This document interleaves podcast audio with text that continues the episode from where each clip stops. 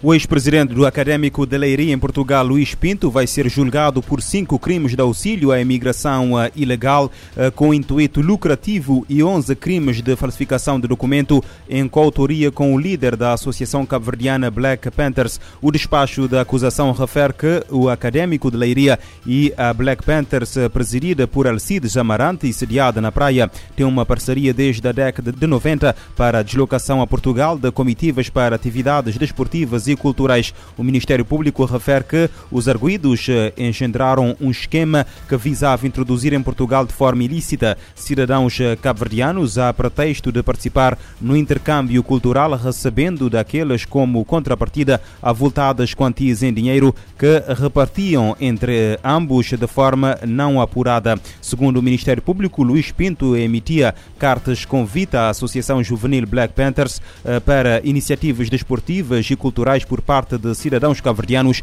bem como as declarações que atestavam o alojamento e o objetivo das entradas estadias. Já em Cabo Verde, Alcides Amarante providenciava pela obtenção de vistos de curta duração, sendo que estes eram concedidos eh, na condição de os requerentes se apresentarem no Centro Comum de Vistos, secção consular da Embaixada de Portugal na praia, após o regresso a Cabo Verde. O Ministério Público relata que após a entrada dos cidadãos cabo-verdianos em território nacional no aeroporto de Lisboa, nem todos eram encaminhados para as instalações do académico, além de que também não eram encaminhados para regressar ao seu país decorrido o prazo do visto. O julgamento eh, por um coletivo de juízes do Tribunal Judicial de Leiria está previsto iniciar eh, no dia 26.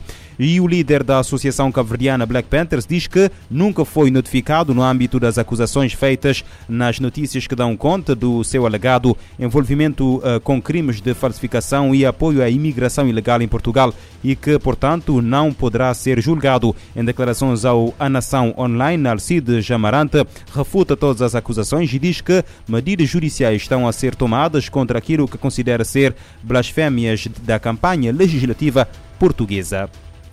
A Polícia Judiciária recebeu da ONU-DC dois dispositivos para análise forense de drogas. Os equipamentos foram entregues na terça-feira pela Coordenadora Nacional do Escritório das Nações Unidas sobre Drogas e Crime, Ana Cristina Andrada. Em comunicado, a PJ refere que os dois dispositivos vão ser utilizados pela Força Policial através de oficiais com formação necessária para operar o equipamento e com o objetivo de apoiar a investigação em casos de drogas. Os equipamentos, ora entregues à PJ, fazem parte do projeto Reforço das Capacidades de Investigação dos Serviços de Aplicação da Lei em matéria de combate à droga e crime organizado em Cabo Verde.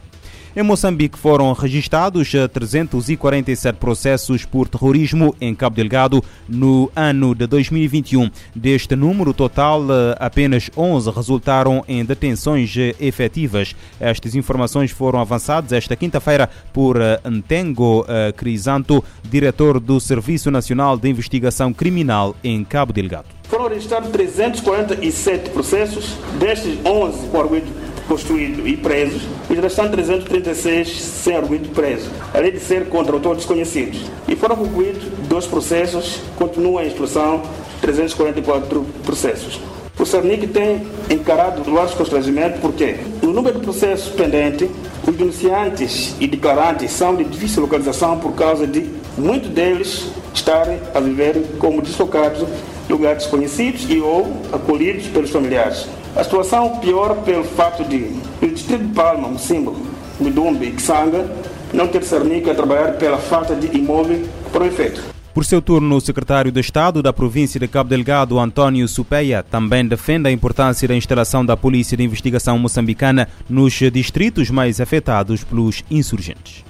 É preciso que se instale o Cernic nos distritos onde precisamos que se inicie com a vida da população no quadro da reconstrução do plano de Cabo Delgado. Face ao crime organizado, à corrupção, ao terrorismo e ao extremismo violento. É preciso manter uma boa relação com as comunidades para que logremos sucessos no nosso trabalho quer investigativo, quer operativo, no âmbito do combate ao crime organizado, corrupção e o terrorismo Recorda-se que a província de Cabo Delgado sofre com ataques terroristas desde 2017. Muitos destes confrontos são levados a cabo pelo grupo extremista Estado Islâmico.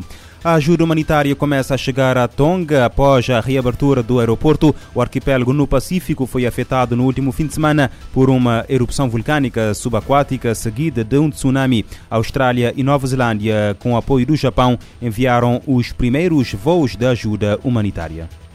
De acordo com o Escritório das Nações Unidas para a Coordenação de Assuntos Humanitários, o governo de Tonga solicitou ajuda urgente após as consequências do tsunami que atingiu o grupo de ilhas nesta semana. Após a confirmação de três mortes, as autoridades agora temem pela qualidade da água disponível e buscam reestabelecer os sistemas de comunicação e conectividade. Os governos da Nova Zelândia, Austrália e Japão estão colaborando com suprimentos após a reabertura do aeroporto internacional. Voos de socorro chegaram de Nova Zelândia e Austrália nesta quinta-feira, depois que as cinzas foram totalmente removidas. Com o acesso à água potável sendo a maior preocupação, tanto na ilha principal de Tongatapu como nas partes menores, particularmente em Rampai, parceiros locais e internacionais estão buscando formas de purificar a água e equipamentos de dessalinização estão sendo enviados. Os dados indicam que cerca de 50 mil pessoas foram afetadas pelo desabastecimento e a maioria depende de água engarrafada. As autoridades aconselham que os moradores não bebam água da chuva até que mais informações estejam disponíveis. Testes de qualidade estão em andamento. De acordo com o OSHA, a conectividade internacional ainda é limitada, embora a situação esteja melhorando gradualmente. Da ONU News em Nova York, Mayra Lopes. À medida que as comunicações vão sendo restabelecidas, são também conhecidas mais imagens que revelam um nível de destruição elevado eh, no arquipélago do Pacífico. A ONU pede mais de 400 milhões de dólares para atuar na agenda de direitos humanos em 2022. O Alto Comissariado para os Direitos Humanos quer cumprir prioridades da nossa agenda comum. A ação para o novo ano eh, inclui garantir princípios fundamentais na resposta e recuperação da Covid-19 e defender igualdade de acesso às vacinas. A alta comissária das Nações Unidas para os Direitos Humanos revelou que cerca de 400 milhões e meio de dólares serão necessários para financiar a atuação do setor em 2022. Michelle Bachelet convidou os Estados-membros da organização e doadores a aderirem ao novo apelo de financiamento em favor da Agenda de Direitos.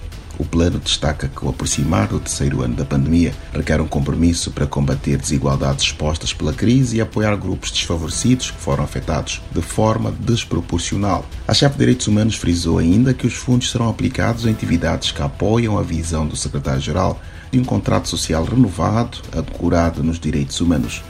A alta comissária destacou ainda que se deve reforçar a ação para colocar direitos humanos no centro da resposta e recuperação da Covid-19 além de se continuar defendendo a igualdade no acesso às vacinas. Em 2021, as contribuições com fundos voluntários injetaram cerca de 62% do orçamento geral do escritório. No total, 89 doadores concederam 227 milhões de dólares dos 385,5 que eram necessários. Bachelet destacou que os fundos foram insuficientes se comparados às necessidades adicionais, atuando numa realidade de crises como a Covid-19 e conflitos prolongados da ONU News em Nova York, Eleutério Guevara. A alta comissária da ONU para os Direitos Humanos destaca o compromisso para combater as desigualdades postas pela crise e apoiar grupos desfavorecidos que foram afetados de forma desproporcional.